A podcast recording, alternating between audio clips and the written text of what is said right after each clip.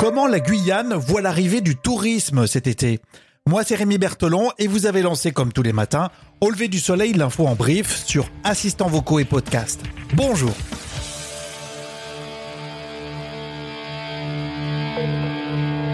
Au lever du soleil? Avec Rémi À la fin de ce numéro, il va falloir se laver les mains, vous le savez. À la une de ce podcast, la deuxième région de France de par la superficie. C'est la Guyane. Oui, j'ai bossé euh, les chiffres.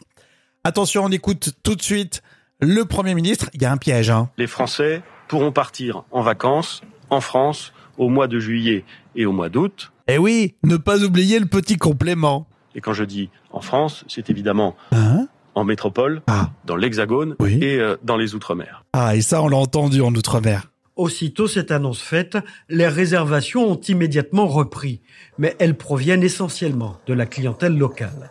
Et du coup, les professionnels de la profession commencent à réfléchir pour accueillir les touristes. On va vraiment s'ouvrir à eux puisque de l'extérieur, il y aura beaucoup moins de monde.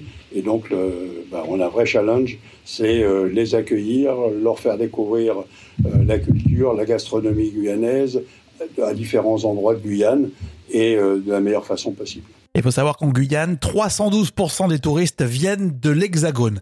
Mais dans tout ça, il y a quand même toujours une peur de l'évolution de la maladie, le Covid-19. Le gouvernement a bien précisé que si toutefois l'épidémie repart, et ben dans ce cas-là, il va falloir encore euh, tout annuler et cette fois-ci rembourser les- les clients. Il n'y aura même plus question d'avoir. Donc nous, ça va encore nous engendrer du travail et puis finalement rembourser les clients. Donc c'est une lueur d'espoir, mais effectivement, il faut quand même rester sur, euh, sur nos gardes puisque, euh, en plus, compte tenu aussi de la situation actuelle en Guyane, Le replay en intégrale à retrouver sur la Guyane première. Et au lever du soleil a décidé de parler davantage d'outre-mer. Mais oui, ça nous fait plaisir.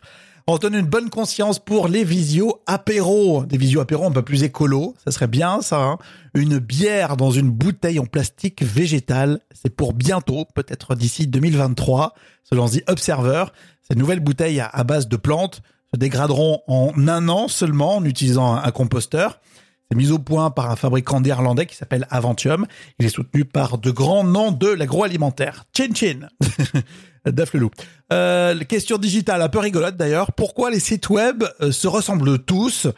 C'est le site The Conversation qui montre comment les sites web ont évolué et pourquoi ils sont de plus en plus euh, similaires.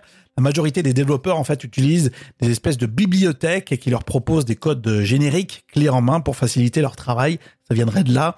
Et puis bien sûr, la recherche de l'accessibilité. C'est à retrouver sur The Conversation ou alors un site vraiment pas similaire mais très très différent, décalé et, et fou même. C'est auleverdusoleil.fr.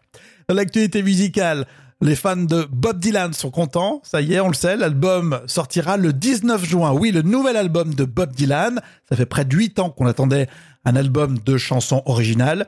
Et si vous lancez tout de suite au lever du soleil la playlist sur Deezer, vous allez écouter le nouveau titre de cet album qui s'appelle False Prophet.